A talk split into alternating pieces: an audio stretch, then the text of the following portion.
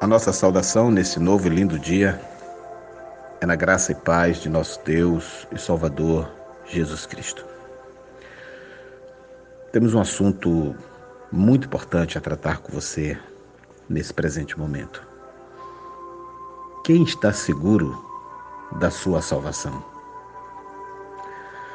Mateus capítulo 24, versículo 13, nos diz assim: Mas aquele que perseverar até o fim será salvo.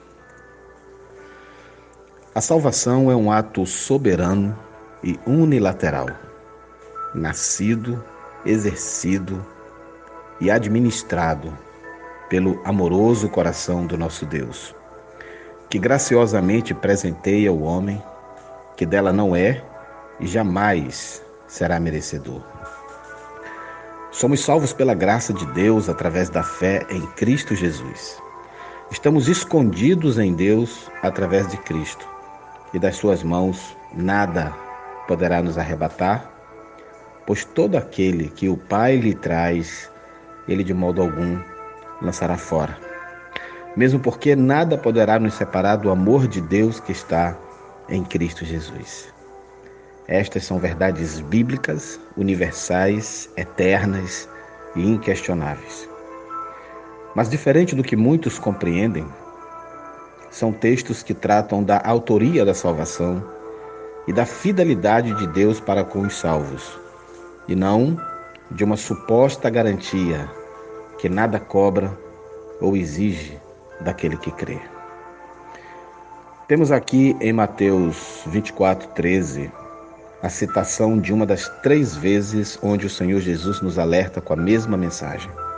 E a mensagem é: não basta iniciar a carreira cristã, é preciso perseverar até o último dia. O cristão que desiste de praticar a fé pode ser comparado ao trabalhador que labuta o mês inteiro, mas não volta no dia do pagamento para buscar o seu salário. É comparado ao náufrago, que nada quilômetros e mais quilômetros e afunda próximo à praia. Não há esperança para ele. A Bíblia, meus amados irmãos, por ser a palavra da verdade, contém uma série de belas histórias que não tiveram um final tão feliz devido à falta de perseverança de seus protagonistas. No livro de 2 Reis, encontramos a história de Naamã, um importante general sírio a quem o profeta Eliseu restaurou de uma lepra. Ele, a princípio, depois de ser curado, manifestou grande interesse de servir ao Deus de Israel e disse ao homem de Deus: Porque nunca mais oferecerá este teu servo holocausto nem sacrifícios a outros deuses, senão ao Senhor. Isso está em 2 Reis 5,17. Mas logo em seguida diz: Nisto perdoe o Senhor a teu servo. Quando meu senhor entrar na casa de Rimon para lhe adorar, e ele se encostar na minha mão, e eu também tenho de me encurvar na casa de Rimon, quando assim me encurvar na casa de Rimon, nisto perdoe o Senhor a teu servo. 2 Reis 5, de 17 a 18. Naamã havia contemplado uma inegável manifestação do poder de Deus motivo suficiente para que ele dissesse ao rei da Síria que agora serviria apenas ao Senhor. Ele teria a opção de se mudar para Israel, de pedir demissão do seu cargo, mas ele preferiu o prestígio nesta vida ao invés da renúncia para alcançar o reino de Deus. No livro de Juízes encontramos também a história de Sansão, um nazireu de Deus, um juiz de Israel, um homem de feitos poderosos. Mas a falta de vigilância a negligência e a despreocupação com a perseverança fez com que este homem morresse humilhado pelos inimigos e com o status de um terrorista suicida. Mas felizmente na Bíblia encontramos também exemplos muito melhores, inclusive para serem referência para todos nós, como o de José, que foi injustiçado, vendido como escravo. Por ser fiel, foi mais uma vez injustiçado, acabou preso, mas não desistiu de obedecer ao seu Deus. E Deus o honrou tremendamente, lhe pôs por senhor de uma grande nação e por patriarca do seu povo. O crente não pode parar, não pode retroceder. É só por meio da sua perseverança é que a alma de Deus poderá ter prazer nele. Mas o justo viverá da fé. E se ele recuar, a minha alma não tem prazer nele.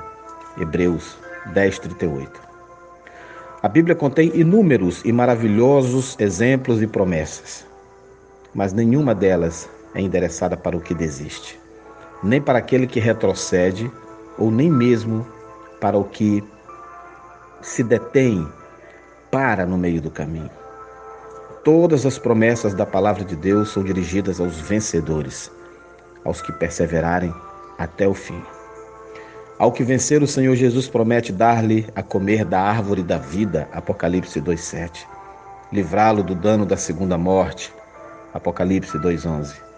Dar-lhe de comer do manar escondido e dar-lhe uma pedra branca e na pedra um novo nome escrito, o qual ninguém conhece senão aquele que o recebe. Apocalipse 2:17. Dar-lhe poder sobre as nações, Apocalipse 2:26. Vestir-lhe de vestes brancas e de maneira nenhuma riscar o seu nome do livro da vida. Confessar o seu nome diante do Pai e diante dos anjos. Apocalipse 3:5. Atentemos para o fato de que a garantia do nome não ser riscado está condicionada à perseverança. Fazer-lhe coluna no templo de Deus, escrever sobre ele o nome de Deus e o nome da cidade de Deus, a Nova Jerusalém, Apocalipse 3,12, e por fim, conceder-lhe que se assente com ele no seu trono, assim como ele venceu e se assentou com o Pai no seu trono. Apocalipse 3:21. Não, amados, não estamos pregando salvação pelas obras. Também não cremos que salvação seja um jogo de perde e ganha sucessivos. Não existem anjos escrevendo e apagando o mesmo nome várias vezes no livro da vida. É evidente que todo verdadeiro convertido não leva uma vida inconstante e de ânimo dobre. Mas é fato largamente exposto na Bíblia que mesmo os autênticos servos de Deus são chamados a um compromisso de fidelidade e perseverança enquanto caminham nesta terra. Um dia, esta condição temporal se tornará um estado eterno, mas para isso é necessário caminhar firme em direção ao prêmio dos perseverantes. Como disse Paulo, não que eu já tenha alcançado ou que seja perfeito, mas prossigo para alcançar aquilo para o que fui também preso por Cristo Jesus. Irmãos, quanto a mim, não julgo que o haja alcançado, mas uma coisa faço: é que esquecendo-me das coisas que atrás ficam e avançando para as que estão diante de mim, prossigo para o alvo, pelo prêmio da soberana vocação de Deus em Cristo Jesus. Filipenses 3, de 12 a 14. Aquele que está de pé, veja que não caia. É o que nos diz a palavra. Por isso, quem serve a Deus não teme a perda da salvação e toma posse da segurança prometida pelo Senhor. Mas não esquece e nem negligencia o fato de que a coroa da vida será entregue apenas aos que vencerem. Seu caminho é pautado na fé viva e operante ensinada por Tiago, perseverando sempre para receber tudo aquilo que está prometido apenas aos vencedores. A boa notícia, amados, para finalizar, é que isso não depende dos nossos méritos, é que isso não depende da força carnal, intelectual ou de qualquer outra procedência meramente humana. A palavra nos garante: Deus é quem opera em nós, tanto querer como efetuar.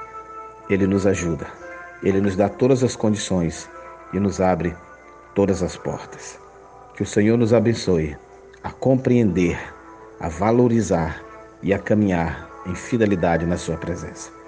Eu sou o seu amigo, irmão e servo, pastor Reinaldo Ribeiro. Que o Senhor te abençoe em nome de Cristo Jesus. Amém.